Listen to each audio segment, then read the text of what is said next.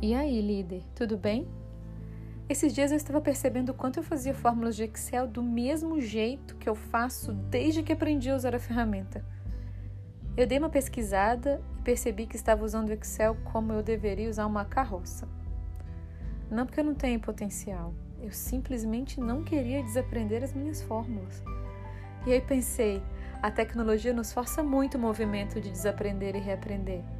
Mas há coisas que se a gente não prestar atenção, não vai ter a tecnologia para impulsionar. Por exemplo, a maneira como eu dou feedback, será que ainda faz sentido? Eu ainda uso aquele esquema de sanduíche? Primeiro elogio, depois eu dou um feedback de ajuste e na sequência finalizo com elogio? Será que não é melhor fazer um feed forward? Mais do que estar mais atualizado, estar disponível a desaprender implica em abrir mão do conforto de se saber algo, das crenças que estão por trás daquele conhecimento. Nem sempre é tão fácil quanto novas fórmulas de Excel, porque implica em abandonar vitórias do passado, técnicas que funcionavam ou ainda funcionam, mas não são as melhores.